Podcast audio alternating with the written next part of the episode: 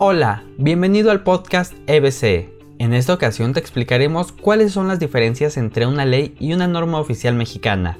Para ello, revisaremos las características distintivas de cada uno de estos preceptos. Comencemos. Iniciaremos por el concepto.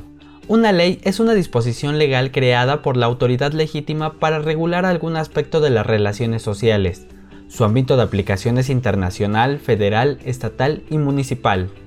La creación de leyes está a cargo del Poder Legislativo, representado por el Congreso General.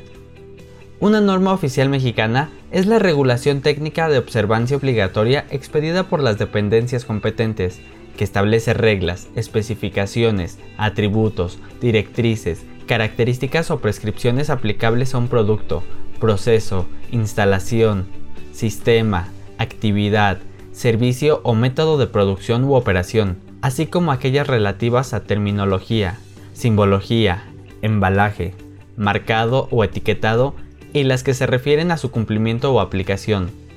El ámbito de aplicación de las normas es a nivel federal. En la elaboración de normas oficiales mexicanas participarán ejerciendo sus respectivas atribuciones las dependencias a quienes corresponda la regulación o control del producto, servicio, método, proceso o instalación, actividad o materia a normalizarse. Es importante mencionar que las dos se publican en el Diario Oficial de la Federación.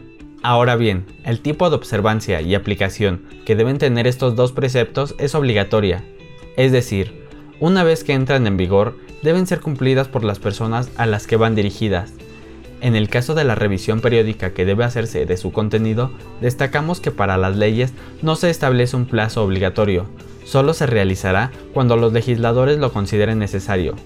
Por su parte, las normas sí deben ser revisadas cada cinco años a partir de la fecha de su entrada en vigor.